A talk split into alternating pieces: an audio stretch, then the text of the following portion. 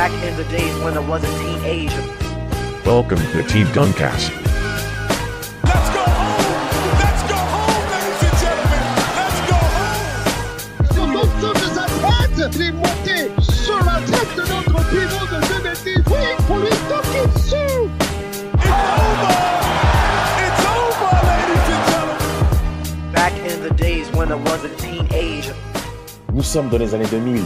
Tim Duncan sait qui domine dans la ligue. C'est les intérieurs. En première ligne, la Shaquille O'Neal, Tim Duncan, Kevin Garnett, Dirk Nowitzki, tous ces grosses têtes, on les connaît. Mais sur le poste... Dampire. Oh, vas-y, te... tu dis tout Ah, les... D'Alembert. Non, sérieux, vous les avez bien placés, les gars. Ola Wakandi. Euh, Michael, oh là là. Mais arrêtez C'est vous Eh, Vous avez foiré l'intro, vous avez tout foutu en l'air. Putain, bon, c'est pas grave. Là, on va parler des postes 4 qui, malheureusement, n'ont pas eu la même, je dirais, exposition que les grosses méga stars que j'ai mentionnées au début de podcast. Et bien entendu, avant l'intervention de Samuel. On va parler des joueurs quand même qui ont un certain talent, mais qui malheureusement n'ont pas brillé dans les moments clés, qui ont sans doute manqué quelque chose dans leur carrière. Tim Duncan se penche dessus. On va commencer déjà, les gars, avec un certain David West. Ensuite, on a Carlos Boozer. Et enfin, Lamarcus Aldridge. Et- et bon À, rappeler- à dire aussi que ce sont trois intérieurs qui sont draftés dans les années 2000. Donc, contrairement à la génération euh, Duncan, Shaq, euh, Weber, euh, Garnett que tu as cité Mhm. auparavant, qui sont des gars draftés dans les années 90, ils sont draftés dans les années 2000, absolument. où les intérieurs commencent à être de moins en moins, on va dire, importants vrai. dans le jeu et dans l'évolution du basket, et où déjà ça en fait- on attend moins de stars. La seule star vraiment qui a annoncé dans les années 2010, euh, de- à qui on ne consacrera surtout pas de podcast, c'est Greg Oden. Dans les- top, c'est vrai, dans, dans les top, dans les top de draft là que t'attends vraiment, c'est qu'il y avait une hype de fou. Il y avait Louis, il y avait lui et peut-être Kwame, Kwame Brown, tu vois. Et Ouais. qui a flo- les deux ont flopé total. Les autres, il n'y a pas eu de mec, à part Anthony Davis en 2010, je crois maintenant. Ouais, mais ça, c'est bien après quand même. Euh, à part Anthony Davis. Ouais, c'est bien après, tu vois, même c'est 2012 même. Ouais. Euh, à part Anthony Davis en Mais- 2012, entre temps, il n'y a pas eu de hype intérieur, tu vois. C'est vrai. Mais maintenant, C'est ça. Mais, en- mais en plus, euh, moi, je veux t'entendre sur tes watifs là, qui sont dans ta tête tous les jours. Là, tu sais, les raquettes Oden Aldridge. Là, mais avec, ça, euh, tu sais que je suis Ronan toujours... Roy en poste 2. Tu sais que je suis toujours blessé. Tu sais que je suis toujours blessé par rapport à Maudit Sam Bowie. Voilà, tu sais, que- tu sais que je suis, tu sais que je suis, vous, vous savez, messieurs, que je suis toujours autant marqué par euh, ce what if qui retentit. Putain, on est passé à côté de. Eh, je parle aux jeunes auditeurs pour ceux qui connaissent pas. hein. Ah, eh, on aurait pu jouer poste 1, André Miller. En 2, on avait Brandon Roy. En 3, on avait Nicolas Batum. En 4, on avait Lamarcus Aldridge. Et en 5, on avait Ouais, Greg. Oden. On n'aurait jamais entendu parler des Westbrookiens, tous ces mecs-là. On les aurait gonflés. Enfin bref, concentrons-nous sur ce podcast. On Non, commence. J'ai encore mieux, moi, si. J'ai encore mieux. Tu veux quoi? Imagine que Oden, Oden et Brandon se pètent, etc. Vous faites des saisons de merde, donc vous avez quand même des choix de draft avec Lillard. C'est vrai. Et malgré tout, vous le Ouais. récupérez quand même et les autres reviennent en forme. Tu vois, genre un peu à la Sixers euh, qui se Ah, retrouve avec comme beat trois ans après à avoir que 10 000 choix de draft. euh, ouais, le process. ça. Mais bon, c'est ça. On Ouais. Carlos Boozer. On commence avec Boozer. Carlos Boozer. Et ce bâtard, il est lourd, hein. Il a de ses, il a de ses, comment il est musclé, il est dessiné. Aïe, aïe, aïe, aïe, aïe. Carlos Boozer, homme Un de- bon Chicanos, un bon latino. euh, Moi, je crois que son- sa daronne, je crois, je crois que son daron, il est renois, hein. Je crois que c'est un, je crois que c'est un latino renois. Ouais, c'est un latino, renois. ouais, c'est un latino renois. Son, son daron était bien renois, mais par contre, la daronne, déjà, on a Un vu. mec- un mec qui écoute euh, du euh, Aventura. Elle Genre, on voit comme ça, on croit que c'est un, on croit c'est un voyou, en fait, c'est un, c'est un danseur de bachata. Et Samuel, il est chaud. Il, eh, il est chaud. Il, lâche, il lâche rien du tout sur Boozer. Il veut le finir. Bon, les gars, on va aller, on va, on va aller à l'essentiel déjà pour commencer. Boozer, vous classez où? Vos trucs déjà? On y va, les gars.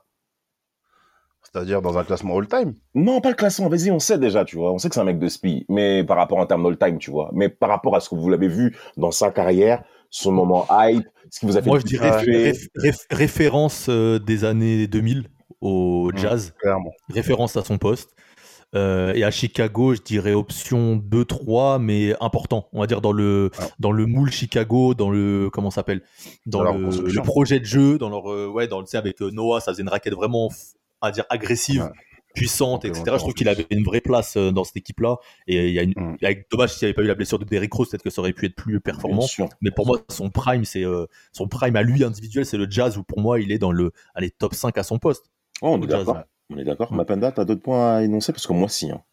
Moi, euh, en fait, Bowser, moi, je suis quelqu'un, je suis quand même globalement déçu de sa carrière. Merci. Parce que, Merci. parce que quand, quand, quand il se fait drafter à Cleveland un an avant que les Browns arrivent, C'est ça. euh, et euh, après, on verra, de toute façon, vous en avez parlé sur le podcast sur Deron Williams, et après son duo avec, euh, You- avec D-Will.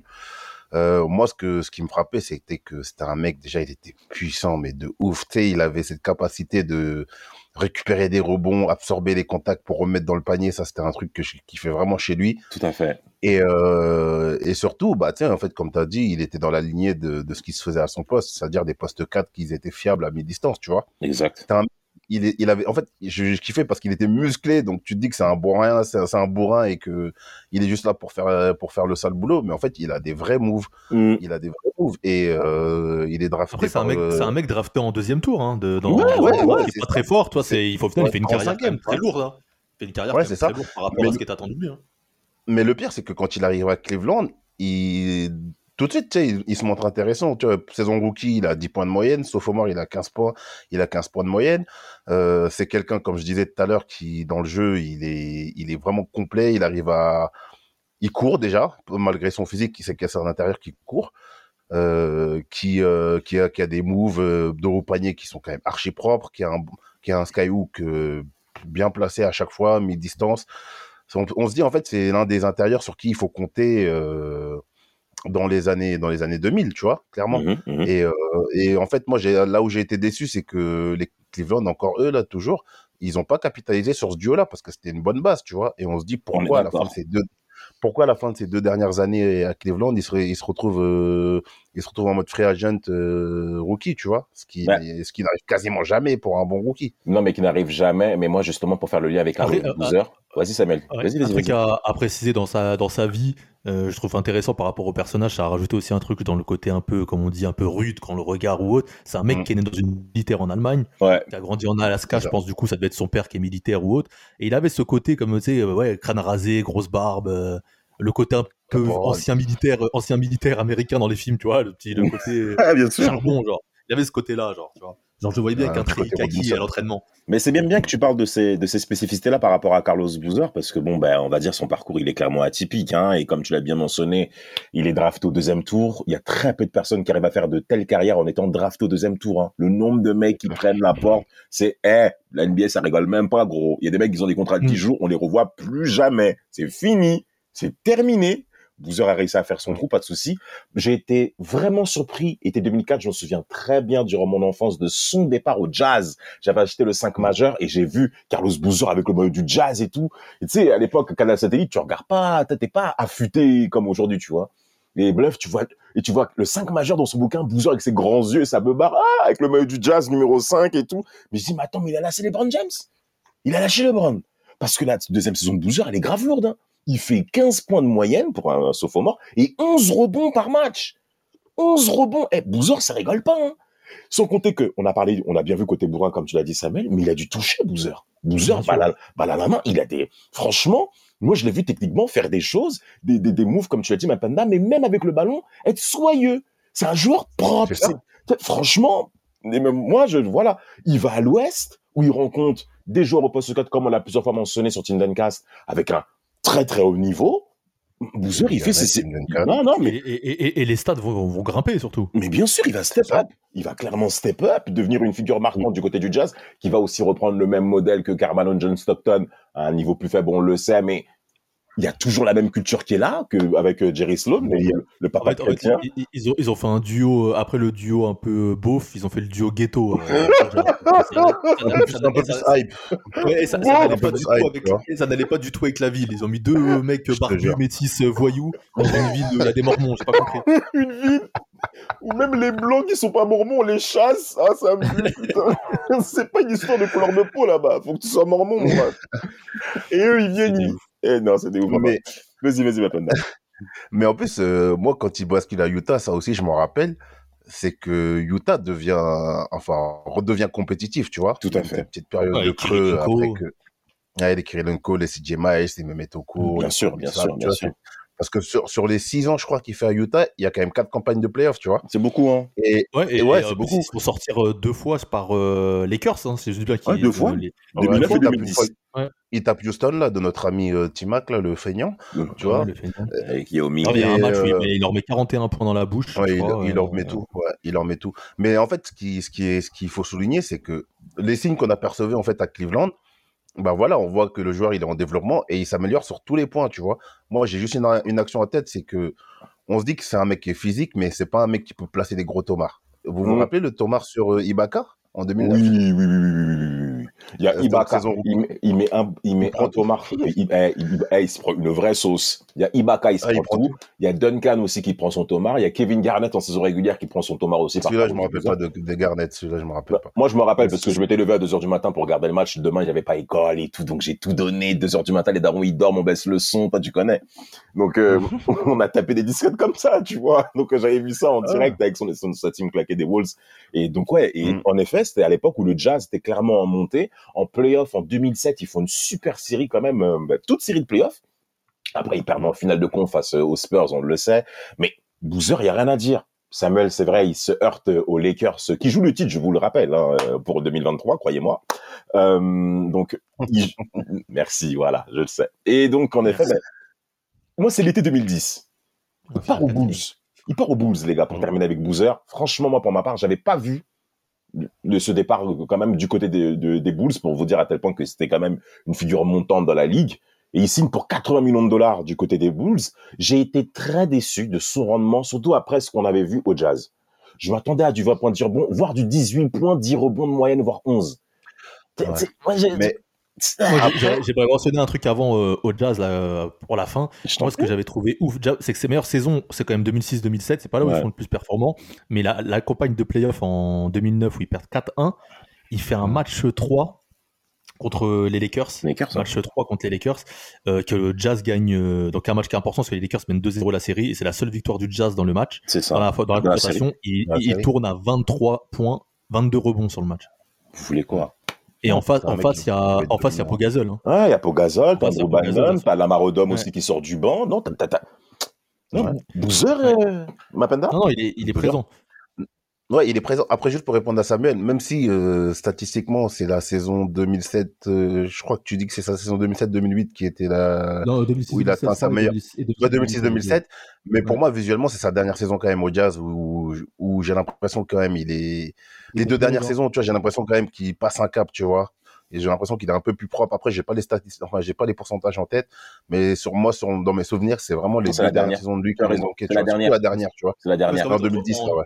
En shoot- 2008, 2000 en 2008-2009, il se, il se pète au début dans la Ouais, il saison se pète, régulière. Ouais, il se pète au début, ouais, il il rate beaucoup il de matchs. et c'est pour ça que ça m'avait, ça m'avait surpris euh, que, D'être aussi fort. Après d'être aussi fort dans la confrontation face aux Lakers. Lakers, mais en face, c'était trop fort, quoi. Mais il, il, est, Bah oui, passe pas à bien côté, en tout cas, de sa confrontation. Non, non, non, complètement. Et ben, la saison 9-10 de 9, 2009-2010 de, de Boozer, elle est grave lourde. Il est à 56% au shoot. Et Ouais, c'est pas, c'est ça. et c'est pas bluff des dunks comme un espèce de d'Alembert ou les Robert Williams qu'on voit aujourd'hui. hein. Non, non, non, non. Le mec, il à 7-8 mètres, il est capable de mettre à 10 distances, euh, il a des sy- systèmes offensifs pour lui, donc tu vas aussi subir des prises à deux, c'est normal. Et quand t'as affaire à un mec qui a du 56% au shoot, c'est pour ça que moi, après, quand à- au Bulls, je suis déçu par rapport à Boozer. Mais- On a vu, Après, on a vu les séries, on a vu les matchs des Bulls. Non. Après, Après- après Bulls, on lui demande pas plus un jeu euh, C'est plus ça sur son aussi. côté défensif, plus Mais c'est côté, pas un euh, défenseur, ce mec, on est passé pour en parler. Mais ça, en fait, sais bien, dommage, mais après, c'est Thibodeau l'entraîneur, non, au, au Bulls? Ouais, c'est ça. Ouais, c'est Hmm. Tibbs, ouais. Bah, c'est Tibbs, déjà, c'est un mec qui tire là, sur la corde, tu vois, donc, Il, te, euh, il te- il te ravage. donc lui, lui, lui, c'est du 40, euh, c'est du 40 minutes de, d'octobre à, à, à avril si tu fais les playoffs. Mais en fait, le truc, en fait, c'est que, moi, je pense qu'il faut le voir différemment, c'est que, et là, il a affaire à un meneur qui est D-Rose, qui pénètre dans la ça. raquette, tu vois. et, et qui organise Donc, beaucoup moins. et qui organise beaucoup des moins, tu vois, vrai, qui, est, un- vrai. qui est vraiment un meneur scoreur avant tout, tu vois, avec en plus sa dimension athlétique et le côté slasher qu'on lui connaît. Et du coup, je pense que ça, ça, ça, ça joue un petit peu en fait dans. Je pense que le fit, il n'était pas bien trouvé. Tu l'aurais mis avec un meneur à la Chris Paul, je pense, ou même à la D-Will, qui sont un peu plus playmakers. Je pense qu'il aurait gardé les mêmes standings que, que à Utah, tu vois. Moi, je ça comme ça, tu vois.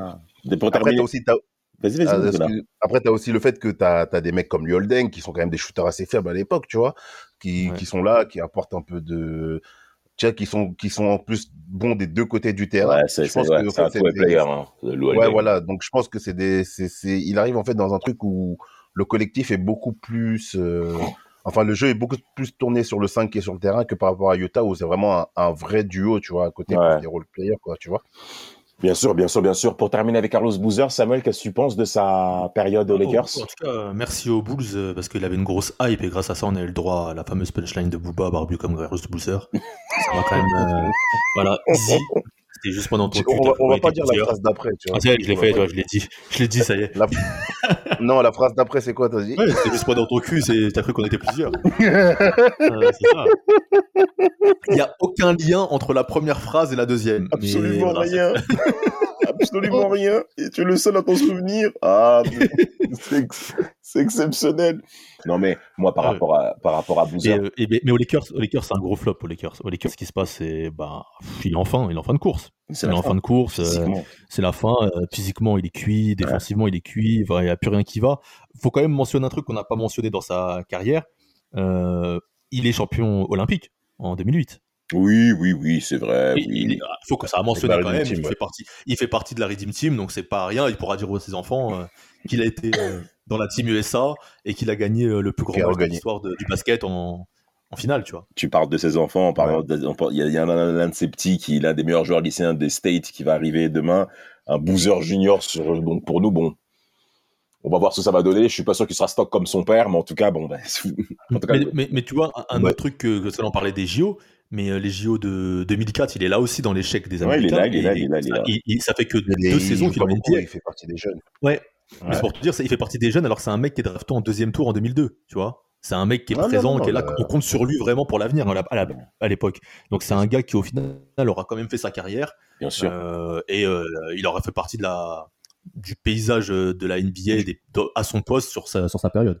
Complètement. Par Ouais, rapport- mais en plus, euh, ce qu'il faut juste, juste pour finir, euh, en plus, c'est un mec qui n'est, qui n'est jamais descendu en dessous des 10 points de moyenne tout, le- tout au long de sa carrière, tu vois. Ça, ça Ouais. souligne quand même une certaine qualité au, Même au niveau offensif. Après, moi, la- le seul bémol aussi, c'est que défensivement, à un moment donné, quand même, il a eu, il y a eu des gros relâchements, tu vois, à la fin de euh, aux Bulls et euh, Ah, aux aux Lakers, Lakers. il Moi, je me rappelle, il était pris en, ah, il était pris en grippe même par, par Shaq, là, dans les Shaq de foot, parce que, pff, c'est Ah, compliqué. non, des Boozer, fois. c'était Il énorme. était, un, il, était un peu, il était un peu gros, les Lakers. Hein. Il, était un peu, Non, mais il était Ouais, gros. il mangeait, il était- il mangeait bien la cantine. Hein. Il était gros. Il Ouais, était gros. Il gros. arrivait à une période où, voilà, je pense qu'il avait plus de motivation. Ouais, voilà. Enfin, petite anecdote par rapport à Boozer. Je m'en souvenais, il y avait un match, euh, le Jazz contre les Blazers. Nicolas Batum s'était blessé à l'épaule et t'as Boozer qui, pendant tout le match, n'arrêtait pas de crier Faites-lui mal au bras! Faites-lui mal au bras! Faites-lui mal au bras! Vous savez que sa voix aiguë, là, quand il est, quand il est au duel et tout. Ah! Ça va, Ouda. Des cris. Non, mais, mais c'est comme ça qu'il crie, ce bâtard. Il dit, Eh, tu fais 120 kilos, mon frère, tu cries comme ça, arrête, wesh. Enfin, bref. Euh, T'as parlé d'un mec qui s'appelait Chris Paul. Le lien va être immédiat avec euh, l'un justement des protagonistes de ce podcast en parlant de David West. Post-cast des années 2000, drafté à la même draft qu'un certain LeBron James, Carmelo Anthony euh, et l'autre là. Euh, Chris Bosh, là, je sais pas quoi, là. Ouais, mais au même poste en plus. David Dwayne Wade, Wade, et Dwayne Wade, comment on oublie notre très cher Dwayne Wade, surtout pour celui pour Samuel. Vous en pensez quoi de David West, les gars? Il laisse comment 18e l'image que choix. vous avez? C'est tout ce que tu as à dire 18e shot dans une. Moi, j'ai une. Ouais, 18 choix. Moi, j'ai une image de lui. euh, comment te dire Euh, Au début, j'en attendais rien. Euh, il est passé un peu in- inaperçu dans ses deux premières saisons NBA, on le calculait pas trop. L'arrivée de Chris Paul va le transformer. Et euh, les années aux Hornets, je le kiffais à mort. C'est un truc Mais vraiment, hein, je le trouvais trop fort. C'est un truc- Ah, aux Pacers, il a un autre rôle un peu plus défensif, un peu plus euh, voilà dans la Leader. peinture. euh, Leadership ouais. sans, sans scoring. Mais sans ça. Mais à, à Hornets, les saisons euh, 2008-2009, je crois, et euh, 2009, euh, 2000 euh, 2007-2008 à 2010, on va dire, à peu près. Ouais, il est ouais, trop ouais. fort. On est, on est d'accord. Il est trop fort. De- Le, moi, le pick Même and en pop. playoff, hein, même en playoff. c'est- Merci, Sam. Merci. En fait, mais en fait, le truc, c'est que par rapport au- à Boozer et à Aldridge qu'on va voir après, moi, ce que, ce que, ce que je remarquais à cette époque-là sur David West, quand il commence un peu à exploser Hornet, c'est que c'est un mec qui, qui part d'un peu plus loin, déjà en termes de talent pur, tu vois.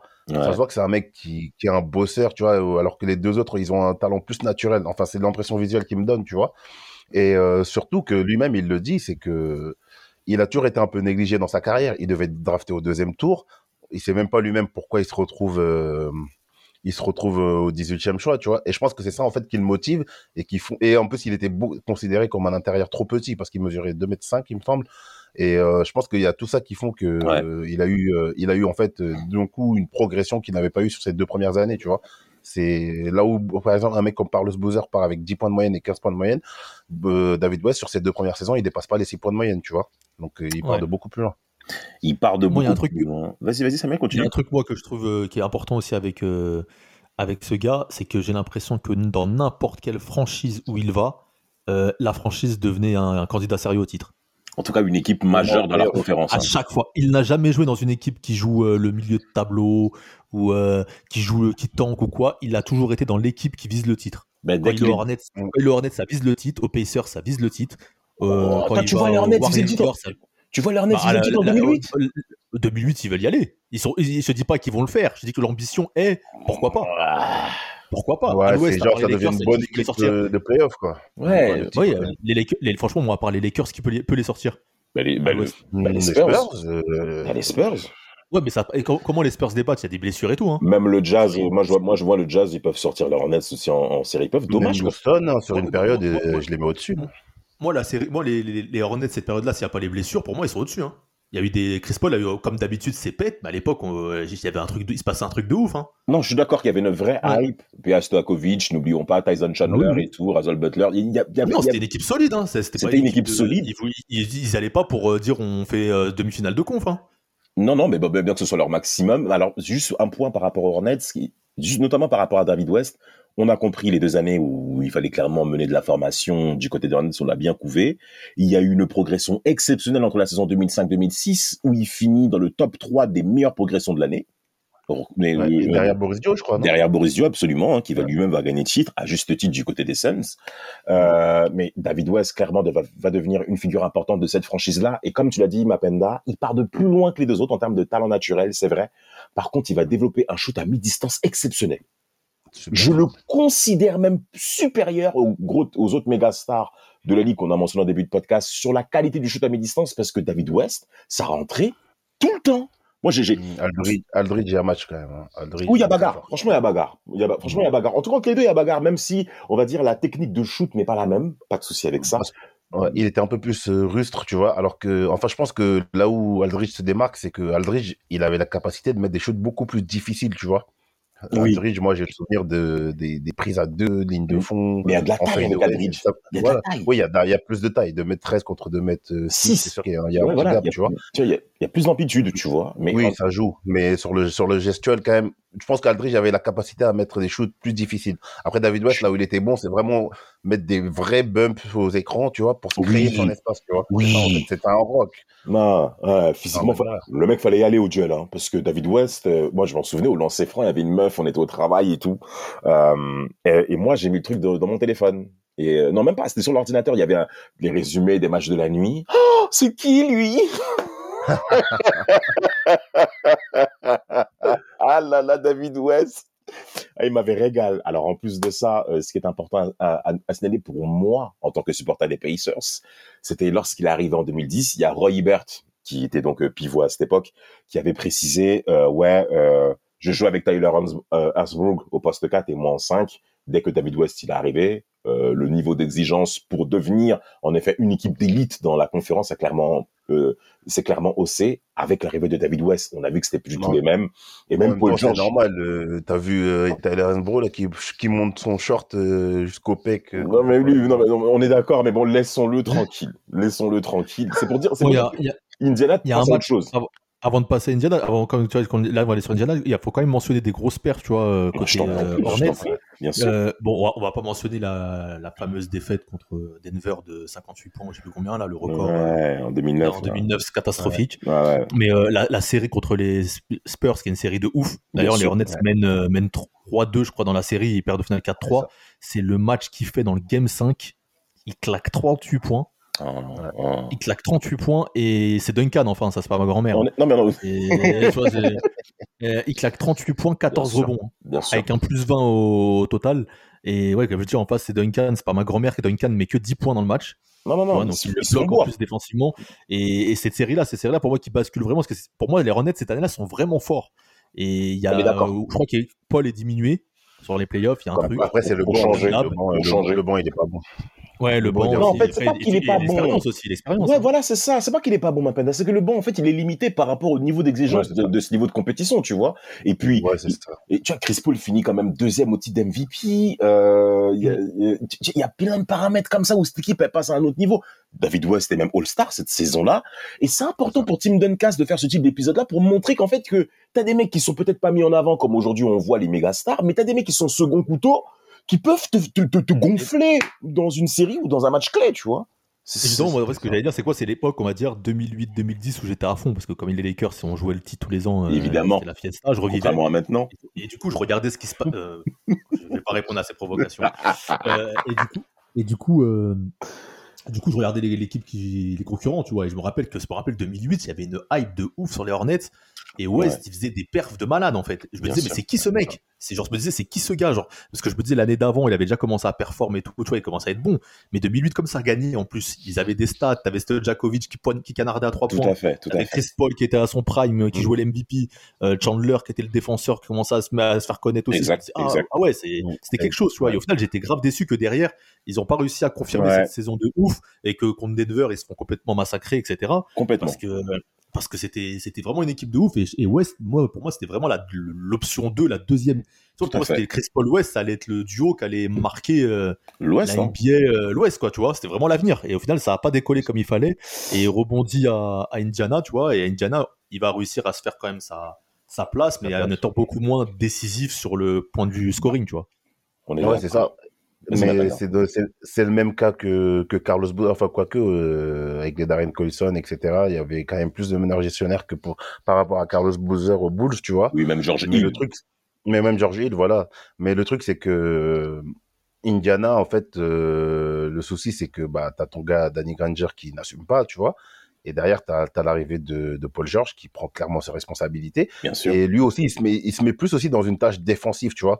Indiana, euh, Indiana, c'est une équipe relou défensivement qui est juste là pour attendre le hit et les faire chier, tu vois. Lui, c'était ça sa mission. Evan, Evan Turner aussi dans les flops. hein. Evan Turner, là, son- Attendez, messieurs, attendez, attendez avant de devenir. Je vous ai. Attendez, les gars. Il y, a- il y a- il y a- il y a des- rumeurs quand même fortes dans cette franchise qui nous ont empêchés de performer. Je vous signale qu'il y a eu une rumeur comme quoi Paul George aurait couché avec la fiancée de Roy. Evan Tur- et en plus, t'as Len Stephenson qui a balancé ça devant Roy Hibbert en face-to-face dans le vestiaire. Donc après, t'as Evan Turner qui a sauté sur Len Stephenson pour le gonfler. Pourquoi t'as balance? Pourquoi t'as fait ça? Enfin bref. C'est pour vous dire que tu- même sur Team Duncast, on est au point sur des bails comme ça. C'est pas une histoire de stats. Ouais, on a kiffé. Non, on est sur tous les terrains, les gars. Et- Est-ce qu'on a pas un truc euh, qui va faire plaisir à, à Damas? Est-ce qu'on n'a pas aussi euh, l'opposition clairement du jeu sur la conférence Ouest à l'époque et à l'Est. Où à l'Ouest ça attaque beaucoup plus et c'est beaucoup plus fantaisiste, et à l'Est on défend beaucoup plus. Et au final, des mecs comme Boozer et West Bien à l'Est se retrouvent à beaucoup moins scorer, à beaucoup. Tout à fait. Mais le jeu est beaucoup plus lent. Ouais, mais, Voilà, c'est- ouais, mais justement, c'est ça, mais c'est paradoxal parce que le jeu, le jeu plus lent, normalement, favorise les intérieurs, tu Les vois. intérieurs, ouais, tout à fait. ouais. Ouais, peut-être. Donc, mais euh, on sait pas pourquoi ils, leur, leur stat chute à ce moment-là. Leur stade chute. Bon, c'est vrai, comme vous l'avez bien compris, il y a moins de possession déjà, un, pour scorer. Parce qu'en fait, aux Pacers, à l'époque, il n'y a pas non plus, euh, Paul George n'est pas non plus au top du top euh, au niveau du scoring, hein.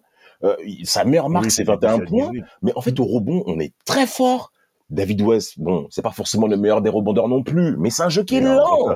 On est lent. Et moi, j'adore. Moi, j'adore. Enfin bref, peu importe. Et sa, sa saison prime, en vrai, c'est 2012-2013 aux Pacers, là, quand ils perdent euh, 4-3 On se- contre. euh, Heat, Exactement. Exactement. Avec On se le fait- fameux. euh, on se fait voler. Le, le fameux 4 pas de LeBron James. là. De- de- pour changer. Et en plus, on se fait voler parce que les arbitres n'arrêtent pas de siffler faute pour du côté du Mm. 8 et des, et des fautes partout. Des skieurs comme ça. Merci. Mais franchement, des, des mecs, mon frère, ils font des six pas, on leur dit rien. Mais nous, on nous finit parce qu'on est la province. Enfin, enfin bref. Pour terminer. J'étais très mécontent de cette. Cette euh, confrontation aussi. C'est vrai, Samuel? Ah ouais, c'est- j'avais trouvé que le premier match là, le, le, le- je sais pas, j'avais pas kiffé euh, le buzzer là à la fin là, ça m'a énervé.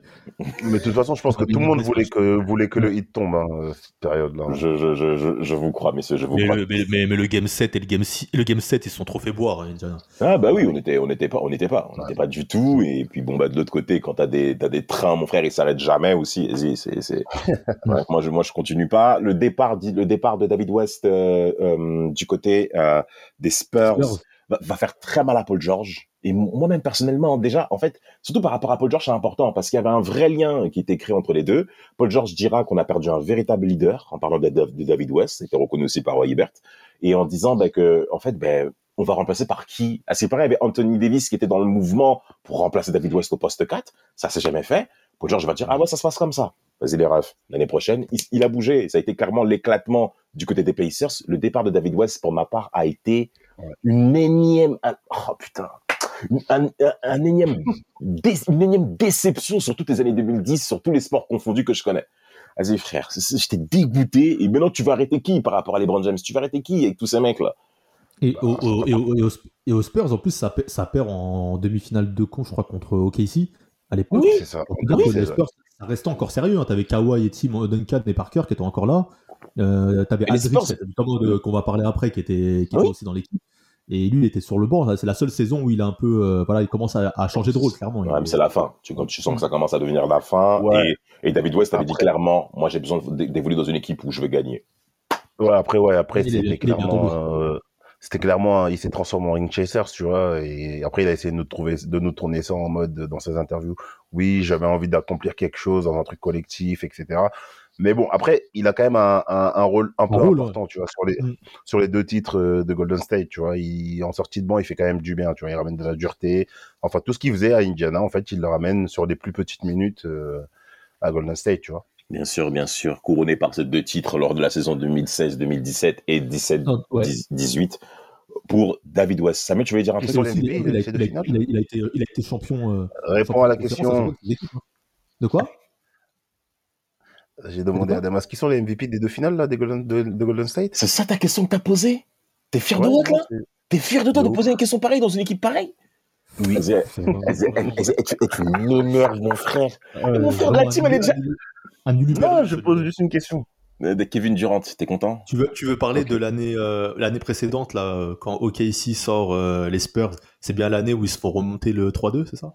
Oui, c'est ça. Oui. Avec ce même mec, c'est ça? Oui, c'est ça arrive. parce qu'il voulait savoir. D'accord. Ah non, ça arrive de passer à côté de bon. Ouais. Moi aussi, parfois, je passe à côté des égouts, ça, ça m'arrive. Non mais moi j'arrive pas à comprendre comment t'arrives à te vanter d'une telle victoire alors que tu joues déjà avec les plus forts de la cité. Moi je... MVP des finales. Bref, passons à la Marcus Aldridge, c'est Ah, pas le sujet. Papeda, il devait grave. T'as vu quand il y avait les, on devait faire les équipes avec les capitaines là. Ouais, pile. Il devait bouder, il devait dire la vie de la mère, je joue pas avec lui. Moi, je joue avec eux, je joue avec les forts. Alors que Genre à la lui, fin, il voyait qu'il y avait des claqués dans son équipe, il disait non, moi je vais avec les forts. Alors que lui, il est déjà Il fort en plus. ouais, il voulait pas équilibrer, genre il voulait pas Rien du tout. Ça lui dit rien. Ça lui dit rien. En parlant d'équilibrer, messieurs, ah, en parlant d'équilibrer, on peut terminer sur l'un qui, pour ma part, a fait vraiment preuve d'orgueil en parlant de l'art Marcus Aldridge. Je suis Mm. bien placé pour le savoir. Je vais en parler. À vous, messieurs, d'abord la parole. Bah, le plus fort des trois, en vrai. En vrai. En vrai de vrai, ouais. Individuellement parlant, vous considérez comme étant le plus fort? le plus fort des trois. Ouais, bah, déjà, il celui- Pour dire, moi, c'est c'est celui celui qui a a le plus la, plus grosse carrière, quand même. Ouais, c'est celui qui a le plus d'attente parce qu'il est drafté en deuxième position quand même. Euh, derrière Andrea Bargnani, donc on va dire qu'il est drafté même en première position. Euh, voilà. Euh, une draft de merde. hein. Adam Morrison troisième, Tyrus Ouais. Thomas quatrième, euh, et Brandon Roy du coup sixième, ton gars euh, Ouais, fail. bien sûr. Voilà. Et, euh, et du coup, bah, c'est quand même un gars euh, Aldridge, comme on Oh, l'a comme l'a dit. t'as quand euh, même du et du, et du Rajon Rondo. Ouais, c'est vrai, c'est vrai. Mais c'est pas une draft de ouf, quoi. Non, Mais, euh, On est d'accord. Les, les gars sont comme le, le gars quand même euh, je sais pas il a, il a commencé en 2006 donc il a quand même il est encore là en 2022 en 2022 l'année dernière tu vois il a quand même euh, je crois peut-être euh, enfin 15 saisons euh, au haut niveau quand même en NBA tu vois Non, non, non, on est- est d'accord. et, en étant en ayant été on va dire option 1 aux Blazers on peut dire quand même et aux Spurs il a été 1-2 quoi quand même à un moment donné Oui, il a été 1-2, effectivement. Je suis d'accord. Bon, c'est vrai qu'objectivement, ça paraît quand même être le. Non, c'est pas ça paraît. C'est. je pense que c'est le- le problème c'est le problème qu'il a été 1-2 alors que pour moi je pense que c'est un gars qui doit être 3 2-3 plus mais euh, en tout cas il a la plus grosse carrière des trois et je pense que c'est le meilleur basketteur des trois Ben, déjà, pour, ben, déjà, pour euh, signaler par rapport à Aldridge, ben, tiens, ben, ma pédale, je vais te laisser parler. Parce que moi, je vais le finir, ce bâtard. Vas-y, vas-y, vas-y, maintenant. Vas-y, maintenant. Bah, en fait, je pense que je me mets à ta place, du coup, en tant que fan de Portland. Quand il arrive en 2006-2007, c'est un peu le renouveau, tu vois, on va pas se mentir. Bien sûr. Euh, il, il arrive quand même à remettre, euh, à remettre euh, Portland un petit peu euh, en marche sur la conf et sur la conf ouest, tu vois. Après, c'est une équipe jeune, tu as, mentionné Brandon Roy, mais ça prend pas parce que tu as des blessures. Il y a quelques éclats en playoff, tu vois, on se rappelle du comeback et tout. euh, mais ça va plus loin. Mais après, lui, à titre individuel, c'est un mec, moi, franchement, il m'a impressionné. Franchement, il m'a impressionné parce qu'il était fort. Ouais. Tu vois, il était, t'avais l'impression que lui, c'était tous les soirs, il venait mettre son 25 points, très bon rebondeur, et t'avais rien à dire, t'avais rien à faire, tu vois, tu pouvais rien faire, tu pouvais rien dire. Le mec, il te claquait toujours sa, sa vingtaine de points et sa dizaine d'euros, tu vois. Après, je pense Moi, que. Aldridge, Aldridge me fait penser un peu à son ancien coéquipier euh, qu'il a eu brièvement aux Lequel? Spurs, à, Dero- à DeRozan, dans le profil. C'est Pourquoi un gars, voilà. tu sais que chaque saison, il va te mettre ses 25 euh, points, voilà. Par, de, par- c'est un super scoreur, c'est un beau joueur de basket. Franchement, il y a rien à dire. Des Rosanne Mhm. aussi, tu vois. Mais euh, je sais pas, ils sont, ils sont soft ou il manque un truc. En Bah, fait, ils, mais- t'arrivent- ils arrivent pas à être le, à être le game, le mec qui change, tu vois, le, le En match. fait, ils ont ou, pas, de, euh, ils ont pas de, de signature game, tu vois, dans un, dans, une- Ouais. dans un gros match, tu vois, ou dans une série de playoffs qui fait basculer une saison, tu vois, C'est ce ça. que je veux dire. Ouais, il y a Mais rien, après, en fait. par, rap- par rapport à Portland, moi, je pense que sur cette période-là, là, entre 2008, 2009 jusqu'à les 2000, euh, on va dire 2013, 2000, euh, ouais, jusqu'à 2012, 2013, on n'a rien à lui reprocher. Mais c'est surtout sur la fin, tu vois, où il était toujours dans les rumeurs de transfert, il démontait pas, il se mettait un petit peu parfois à l'écart du groupe. euh, Je sais pas si Oui, merci Mapenda. Super lien. Tu m'as donné une super Ou- passe des frérot. Je la mettre en lucarne, t'inquiète même Je pas. sais même plus c'est quelle, je sais même plus c'est quelle série le mec il décide de rentrer en avion euh, la veille euh, à l'écart du groupe. Tu sais des petites faces comme ça là, de petites billards, Mais tu vois, Ouais, bien font- sûr. qui font que voilà, il- moi j'ai j'ai commencé à avoir un peu des doutes sur lui, tu vois. Ben, c'est très simple. La Marcus Aldridge, on vous avez bien compris son arrivée dans la ligue. Ok, stylé, échange Tarius, Tarius Thomas écrit à pas là et tout. Il arrive aux Blazers. on met en première ligne Brandoy Roy. Ok, Aldridge, il disait rien au début. Il a montré que c'était un bête de mec après le départ de Zach Randolph lors de le début de saison 2007-2008. Aldridge a commencé à jouer au poste 4 titulaire. Mm. Il a fait un vrai step-up. Pas de souci avec, Avec ça. des vrais contrats en plus. Non, non, non, avec des vrais contrats, on lui a donné 80 millions de dollars, le ref. Un vrai billet qui a été sur la table. Après, le mec Aldridge. a été, a été 7 fois All-Star, hein, faut le préciser. Non, non, mais tout un- ça, c'est bien beau. Mais, je vais même aller dans ton sens par rapport au, au, au point de, de rapport que tu as fait avec Demar DeRozan. Ce qui est frustrant déjà de un, c'est qu'il n'a pas forcément accepté le leadership de Brandon Roy. On sait que derrière, dans la tête, il était plutôt là pour, euh, oui, pour passer devant. Et dès que Brandon Roy s'est blessé, Aldridge l'a fait une phrase, il a dit « Je suis prêt ». tu te fous de qui, gros? On vient de perdre notre grosse tête. C'est la deuxième grosse tête qu'on perd dans le vestiaire. Parce que Greg Oden, on sait qu'il est claqué. Et t'as Brandon Roy qui descend de 2010 avec les genoux. Ça va plus. Non, mais c'est bon, tu veux, tu veux, tu veux qu'ils disent, qu'ils disent quoi à ce moment-là? Parce que Non, non, non, non, non, non, non, non. Ce que je veux, veux qu'ils disent quoi? Non, mais non, mais ce que je vais La manière en fait. Mais C'est ça, en fait. En fait, on a tous les éléments nécessaires pour être une figure dominante à l'Ouest, notamment face aux, aux jeunes du Thunder, parce que c'est eux, en termes de génération, qu'on regarde, en fait. Il y avait un petit duel à l'époque entre le Thunder de Kevin Durant et euh, les mecs euh, de Portland. Ouais. C'est, c'est- donc, il y avait un petit tempo. Et en fait, on s'attend à ça. Donc, Aldridge, ok, tu prends le leadership, c'était quand même attendu, on est d'accord.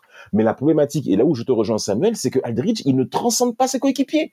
C'est pas un mec qui transcende ses, ses coéquipiers. Alors, certes, il n'est pas expressif. Ou on va dire, en termes de personnalité, il ressemble un petit peu à Tim Duncan. Il est taiseux, il sait faire son taf, il, il pèse quand même. On, vous avez, on est d'accord, c'est le fait que c'est le mec le plus talentueux des trois de ce podcast, pas de souci. Mais t'as pas l'impression que les mecs à côté, ils, ils, ils, ils enclenchent également une seconde vitesse en se disant, ah, c'est Aldridge mon capitaine, tu vois ou pas? Et- Après, toi, le souci, et- le souci qu'il a un peu. et- Et, juste, avant, et et- juste avant que tu termines, juste avant que tu reprennes, Samuel, tu vois, le, tu vois la série contre Dallas en 2011, là, où Roy, il fait ça, ça- ce, Brandon Roy, il fait un bête de game, là, où sinon on se fait frapper. Euh, ce match-là, euh, euh, ce match en plus à Portland, là. Si Brandon Roy n'est pas là, mais la série, on perd 4-0 ou 4-1. Mais c'est- c'est- Alors que c'est Aldridge qui a le leadership. Roy, il revient juste pour les playoffs à cause de ses blessures. hein. C'est Roy qui fait la bête de remontée. Vous voyez cette, vous parlez du signature game. Un match où Mm. tu as ta marque. Roy, jusqu'à la fin, c'est marqué. Aldridge, il est où? Non, Mais bien sûr. surtout Après, que- après, tu vois, le... Ouais, vas-y, vas-y, Mapenda. Non, mais surtout qu'en fait, derrière ça, quand Lillard arrive, euh, il y, a- il y a un bon début de saison, là, 2013-2014, là, Oui, ils font un bête de début de saison. Oui. Et euh, derrière, en fait, il reste toujours, tu sais, dans ses comportements de. Il commence ses comportements de petite diva, là, comme j'ai mentionné tout à l'heure, tu vois. Et c'est là, en fait, je pense qu'il rate le virage. Après, il y a une blessure hein, sur cette saison-là. Parce qu'au début, il me semble qu'ils sont, bien ils sont, construite, tu vois, t'as un- t'as- t'as un 20, au début, ils sont bien. hein. Oui. Et parce qu'ils perdent contre. Ils Ouais, Houston, je crois. bien, mais Je- non, il Et- frappe Houston. Ouais, on les frappe, ouais, oui, 46, c'est mais il, va- il fait un match quand même à Houston. 46 points sur la série et tout. Il est bon, hein, cette série-là. Après, ils perdent contre les, ils perdent contre les Spurs, non, en demi? Oui, en Ouais, ça, 2000, ouais, 4 ah, ans. c'est- 4 ouais, ans. Ouais, ils tu, sont- tu- ils sont- tu ils vois, sont tu, au-dessus tu du perds, tu, stock, perds, hein. tu perds contre les Spurs en 2014. Tu vois, ah, tu vois je, je te dis quoi au final C'est pas, c'est pas un scandale de se faire taper par les Spurs. On avec est complètement d'accord.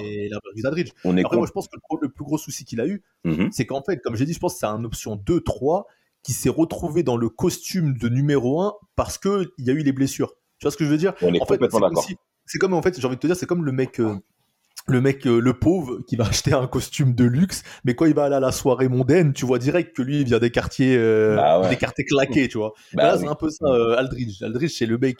Ouais, mais était- ça, mais ça, ça, il en a devait pas ce- conscience, tu vois. il aurait pas dû avoir ce costume de leader.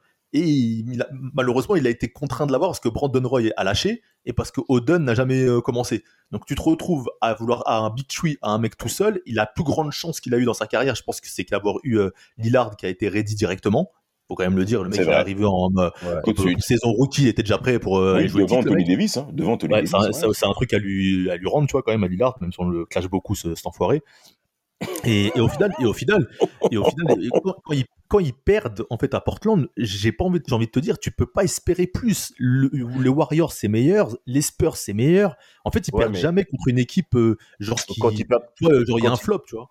quand ils prennent un 4-1 contre Memphis, quand même, euh, je suis désolé, c'est, ils sont, normalement, ils sont censés être supérieurs à Memphis. C'était quand ça Je souviens même plus. 2014-2015, je crois, ils prennent un 4-1 par Non, Memphis, non? non? 14, 15, 14, 15, 14, 15. Ah, tu me régales, ma penda, là. Attends, oui, parce que, oui, on perd, on- déjà, on perd un 4-1, ça, c'est sûr. On Ouais. perd 4-1 au premier tour. Et playoff Ouais, Tu vois, 2015. c'est bon. Ouais, tu as raison. ouais. Ouais, on perd Mais en plus, 1-4. c'est un, c'est Alors qu'on est tête de série. Bah oui, alors que Memphis, ils sont, ils sont en fin de parcours, tu vois, en 2015-2016. Mmh, fin de parcours. Bah, c'est plus le Memphis de 2012, 2013, 2014. Non, on est d'accord, on est d'accord, on est d'accord. Et puis après, bah après, on sait ce qui s'est passé par rapport à Memphis euh, face aux Warriors, mais par rapport à Aldridge. Et là, je vais faire le pont avec vous, messieurs, sur ce que vous avez traité. Lillard arrive, il est ready NBA, on a bien compris. Aldridge ne l'a pas mis dans les meilleures dispositions en tant que leader, mais ça prouve comme quoi le costume est trop grand pour lui. Il ne l'a pas mis dans les dispositions en tant que leader pour que on puisse te dire, mon gars, t'as même l'appui des grosses têtes du vestiaire. Et ça, c'est important quand on arrive dans la ligue là. Ça, c'est un point qui n'est même pas rattaché à son talent basketballistique. Ah là, c'est Marcus Aldridge. C'est qu'on l'a vu, comme vous l'avez bien dit, messieurs. Il fait la grosse tête. Euh, il tire la mine parce que on est plus, il y a plus la même lumière sur lui. Ça veut dire que pour lui, il était, il se contentait d'un premier tour de playoff avec 21 points de moyenne et 11 rebonds. Non, mais c'est vrai que tu as raison, parce que même Mapen- Mapenda a raison dans le sens où je viens de voir la, la confrontation, c'est bon, je me souviens, c'est celle avec euh, combat contre Memphis 4-1. C'est même une année où tu as aussi McCollum qui est là. hein. Ouais, euh, t'as- CJ. T'as toujours Batum, Robin Lopez, tout ça, et tu te fais taper par une équipe avec euh, Zach Randolph, euh, Ouais. Marc Gasol, Tony Allen, Nick Calates. Alors, est-ce que c'est la euh, saison où, est-ce que c'est la saison, est-ce que c'est la saison, est-ce que c'est la saison où euh, CJ McCollum il a plus, il a plus de 20 points de moyenne déjà? Parce que ça, c'est important. Parce que CJ lui aussi, C'est- c'est- C'est quand il est sixième homme. Euh, bah, bon, bah, ça veut dire qu'il était déjà à 8 points. Et donc, avec ça, tu vois. Donc, toi, t'as as une belle génération qui est là par rapport à Aldridge. Il est né en 84, hein, Aldridge. hein. donc, voilà, c'est un début de trentaine. Il a tout pour lui. Le ref, non, il est en 86. Qu'est-ce que je raconte? Ah, t'as raison, c'est un flop cette année-là. Il flop. Ouais, Ouais, c'est un flop complet. C'est un flop complet. Qui? Euh, c'est l'année euh, contre Memphis. Bah, Non, non, on passe, on passe clairement à côté. Cette On, passe clairement à côté. Au, Et au Spurs, on parlait de costume. Au Spurs, il arrive, il, a, il doit prendre le costume du remplaçant de Duncan. Et encore une fois, le costume, il est trop grand. C'est ça le souci. le costume est trop grand. T'as Kawhi Leonard aussi qui est en train de pousser. Et bon, après, après en vrai, en vrai, les. Oh, ah, oh, j'avais jamais vu ça. Après, c'est vrai, les gars, franchement, il faut quand même l'admettre. C'était quand même bien vu de la part des Spurs de recruter la Marcus Aldridge. Parce que je m'en souviens très bien que en Aldridge, il était au moment de la draft, il y avait plusieurs euh, franchises qui étaient venues le voir. Les Lakers sont venus, New York, euh, oui, les Lakers sont venus avec Byron Scott. Et en fait, ces bolos de Lakers, durant l'entretien d'affaires, ils ont parlé que de, ils n'ont parlé que d'affaires économiques et d'investissements sur Los Angeles. À aucun moment ils ont mentionné l'aspect comme si c'était les Browns. mais, mais, mais laisse tomber mon frère. Aldridge, c'est qui? Enfin, bref, c'est pour vous dire à tel point que les Lakers, mi-année 2010, c'est clairement minable. Euh, t'as, t'as, et t'as, et t'as- Oui, c'est Aux vrai. Spurs, ouais. Mais J'allais dire, ouais, aux Spurs, aux Spurs il, est- il arrive. euh, Ouais. ils, sont, ils, ils jouent le titre, hein, les mecs. Hein, ils le sont dis, chauds. hein. t'as Aime Idoka qui fait le lien, parce que Aime Idoka a, a- a évolué du côté de Portland, il fait le lien en tant qu'assistant euh, le coach Ce- de Popovic. pervers, euh, narcissique. Ah, c'est pas le nom, arrêtez. Et, et, et, et, et, et Aime Udoka, c'est lui qui le pousse. Hein. Parce que Aldridge, regardez la question que pose Aldridge dans, dans, dans, dans l'avion qui l'amène justement à San Antonio, vous allez péter les plombs. Il est dans l'avion, Aldridge, dit à, à Aime Udoka, j'ai vu, je m'en souviens très bien, je m'en souviens de, de, ce, de cet article, il dit, hé, hey, Aime, t'es sûr que je pourrais continuer à, à marquer 20 points par match? Ouais, il est pas dans une démarche collective. Mais, mais non, en fait, c'est même pas collectif, mais frérot. c'est- Putain. Comment il peut Non, mais mais- ça, c'est- Ouais. Surtout en arrivant aux Spurs, tu vois. Aux Spurs, Tu sais où frérot. tu mets des pieds, tu vois. Mais tu sais non. où tu mets des pieds, tu sais que. Tu sais sais comment que, il a voilà, machine, tu vois. Ouais, tu sais que là-bas, c'est pas, c'est pas de l'ISO ou très peu, tu vois. C'est, c'est, c'est d'abord, avant tout le collectif. Et lui, il était encore en mode, je calcule mes stats, quoi. Tu vois, Et lui, il est encore Après, dans moi, il y a une saison, il y a une saison aux Spurs où je le trouve très fort. Mais il tombe contre les, il tombe contre l'équipe. euh, non, c'est 2017. euh, ouais, 2016, Ouais, ouais, je suis 2017. d'accord avec toi. Je suis d'accord Ouais, avec ils font 61 victoires, euh, 21 défaites là. Ils, ils te fracassent euh, Memphis, je crois. Ils fracassent aussi euh, Houston de notre ami euh, Harden. Et euh, Harden qui fait un match mais horrible, genre je le vomis le match. Et euh, les- la série. Et ils perdent contre ton ami euh, Durant, euh, par contre l'équipe de bâtard là, voilà. Et Ouais, bien sûr. 4-0. En final ils peuvent rien faire. Mais au final cette année-là, pour moi, il a, tu peux pas lui faire de reproche parce que niveau stats il est présent. Euh, niveau euh, saison régulière, il tabasse tout le monde. Sur la, ils vont en finale de conf, ils tombent juste contre une équipe qui est imbattable en fait. Oui, c'est une équipe dynastie, c'est tout. Il y a Ils, pas. auraient, ils auraient- ils auraient peut-être pu peut-être aller perdre 4-2, l'autre 4-0. C'est peut-être ça le toi la, la diff. Mais, euh, mais il on va pas en vouloir. On il va pas en vouloir Voilà, il y a un basket. C'est un basket qui va trop vite pour eux. Déjà, ils sont vieillissants, les. Spurs. Euh, Aldridge, c'est pas le mec le plus vif non plus. Et les Warriors, c'est leur. C'est leur euh, tu, peux, tu peux rien faire. Mais cette année-là, pour moi, c'est l'année où il joue son meilleur basket, où il est à son prime, on va dire, et où son équipe est à son prime, mais qu'au final, tu perds, mais tu Aux peux rien Spurs. dire. Tu vois, c'est le. Ouais. Pour moi, cette année-là, il est vraiment, il est vraiment fort. Non, non, non, je suis. Il est, il est, il All-Star, je crois qu'il a, c'est son record en carrière, je crois qu'il a 23 points de Ouais, moyenne. c'est ça, c'est ça, c'est sa meilleure Ouais, moyenne. ouais, et sa meilleure moyenne de scoring et il est stratosphérique pour moi cette année-là. Non, non, non, il y a absolument rien à dire. parce, que les deux dernières saisons à Portland, il, est quand même sur du 23, tu vois. Ouais. je pense que l'impression visuelle, il est quand même meilleur à Portland qu'aux Spurs, tu vois. Oui, bien Moi, je sûr. sais pas. Moi, au- moi, Non mais là en fait, il, moment où il est- tu sais, il fait, il fait plus, en fait, au, au- au Spurs cette année-là, je trouve qu'il fait plus mature. Tu vois Oui, pas, genre est, il, il fait plus mature dans son jeu. Il est, ouais, c'est ça. Et puis, en plus- pour moi, c'est la bascule après, c'est que derrière cette saison-là, il va jamais réussir. Il va, ça va être en pente descendante à partir de là en fait, tu vois. C'est vraiment là aux Spurs où il, a, il atteint son son prime prime et que les Spurs, en fait, ils- on dirait que c'est la dernière saison où ils se disent on doit y aller et que derrière après ça coule quoi. Et après, c'est l'écoulement. Après, c'est l'écoulement. Après, c'est, après, c'est l'écoulement. Il, il évolue avec Kawhi Leonard euh, Ouais, ouais. en, en leadership. Tu sens quand même que ça tire quand même vers la fin pour la Marcus Aldridge. Messieurs, est-ce que vous pensez que la Marcus Aldridge peut encore continuer dans cette ligue dans laquelle nous évoluons aujourd'hui? Non, faut qu'il arrête. Faut qu'il arrête. Ah ouais Faut, faut- faut aller dormir. 37 ans, je pense qu'à un moment donné. euh, Et puis même, on a vu euh, l'année dernière, moi, pour avoir un peu regardé quand même les Nets là, ces deux dernières années, vous savez pourquoi? Euh, Oui. Le peu de fois où il jouait, il était quand même assez dépassé, tu vois. C'est un Sérieux? mec, il arrivera toujours à mettre. Ouais, je le trouvais quand même assez dépassé, surtout défensivement, tu vois. Parce que quand tu vois que, par exemple, sur la saison 21, euh, t'as lui, Paul Millsap, qui, qui, parfois, qui sont en état de jouer, mais qui enchaînent des did not play, tu vois. Bien sûr. Parce que défensivement, ils, ils y arrivent plus, tu vois. Il va, il va toujours se prendre, te prendre ta 7, 8 rebonds, peut-être dans un bon soir te mettre 12, 13 points. Mais il va te, il est, il est, ça va trop vite. Ça, ça allait beaucoup trop vite pour lui, tu vois. Ça allait beaucoup trop vite. Et puis même le corps peut pas tenir maintenant un rythme de 82, 82 matchs par année. En effet, la Marcus Aldridge, All-Star 2012, 2013, 2014, 2015, 2016, 2018, 2019, joueur important quand même des années 2000 en termes de performance. Et comme vous vous en doutez bien, très chers auditeurs et auditrices, comme étant le meilleur au poste 4 de ce podcast entre David West et bien entendu euh, Carlos Boozer, la même barbe de Carlos Boozer. La Aldridge, faut le dire aussi, c'est le. Après, quand même, pour toi, c'est le meilleur rebondeur de l'histoire de ta franchise, et... mais c'est aussi euh, le seul des trois qui n'a pas de. Qui a, non, le seul... non, qui a pas de titre majeur, parce que Boozer a quand même les JO. Euh, West est champion NBA, mais euh, Aldridge, il a pas ça. Et mais c'est le seul des trois qui est, Pas qui est titré. All-Star, par contre. Non, les- Non, les Boozer deux- aussi, non, tous sont les autres- All-Star. Ah ouais, les tous sont sont West, All-Star. West, All-Star, West. Tous sont All-Star. Mais Ouais, attends, oui, mais en mais attends, 2008, mais Al- mais attends, Aldridge, il fait aucune campagne avec la Team USA. aucune. Non, aucune. S'en bat les reins. Bizarre. Bah, parce que 2010, il aurait pu y aller, tu vois, parce qu'il commence, je crois, en 2010, mais il est, je sais pas pourquoi il est pas au Non, championnat non, du il, monde. pas- euh, il- en il Turquie, a, il aucun titre, euh, Aldridge. Non, non, il est pas là. Il est pas là, il fait le mec, bluff, je veux pas venir et tout. Et c'est pour ça qu'aujourd'hui, enfin bref, moi je suis, je, je suis très déçu. Je suis très déçu. L'impression que j'ai par rapport à ce joueur, franchement, il y a, il y a, oh là là, Portland. Vas-y les mecs, si on va basculer sur l'année Et- 22-23, je vais. Faut quand même dire, faut quand même dire la malédiction de Portland, c'est qu'il a pris sa retraite là avant de revenir à, à Brooklyn parce qu'il avait des problèmes cardiaques. hein. Ouais, Oui, oui, vraiment- il a eu des problèmes de cœur, même, une même franchise- début de carrière. Une hein. franchise de maudit, de, de maudit quand même. hein. Dès, Non, mais même- t'es drafté là-bas, euh, t'es cuit quoi. Je crois que je vais devoir me mettre en prière pour cette franchise, ça, ça va pas du tout. hein. Ah, le- Lillard, on va, Lillard, dans deux ans, il a un souci, hein, je te le dis. hein, Non, non, non, mais qui part cet été. euh, Qui part cet été. Qui part cet été. Déjà, l'été dernier, LeBron James l'attendait Après, lui, il est, Angeles. il est pas, il est pas drafté par Portland, hein, il est drafté par Chicago. Oui, mais il arrive direct, c'est vrai, tu as raison, mais Ouais, il, il arrive, direct. il arrive direct. Et en plus, ça, ce sont- ce- c'est sur son année rookie, excusez-moi, qu'il y a déjà des problèmes de cœur. hein. Ah, ça arrive direct dans son délire au cœur, euh, ça rigole même pas. Messieurs, on va conclure là-dessus. je crois que Lillard est à la fin de saison là, c'est blessure en plus d'ailleurs. Oui, c'est bon, on arrête tout ça. On arrête cette Oui, mascarade. Euh, L'été prochain, je pense qu'il y a un grand coup de balai qui va arriver du côté du nord-ouest des États-Unis. En tout cas, sur ce podcast-là, c'est Lamarcus Aldridge qui est bien entendu le plus talentueux. On le sait. Mais celui qui vous a laissé la meilleure impression des trois, c'est lequel? Hmm. Euh, si je suis subjectif, je dirais Boozer. Parce que, je sais pas, moi, j'ai, j'ai un petit faible pour lui quand même.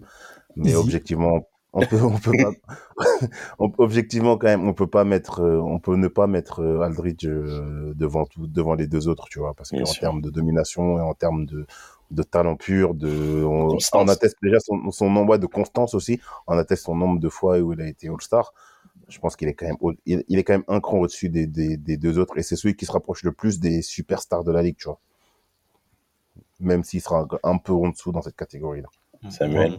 Mon préféré, bah, je- au départ, je vais dire West euh, pour le côté, euh, euh, le côté, on va dire, performant collectivement, tu vois. Dans Ouais. le sens où, voilà, il- partout où il va, il se passe quelque chose.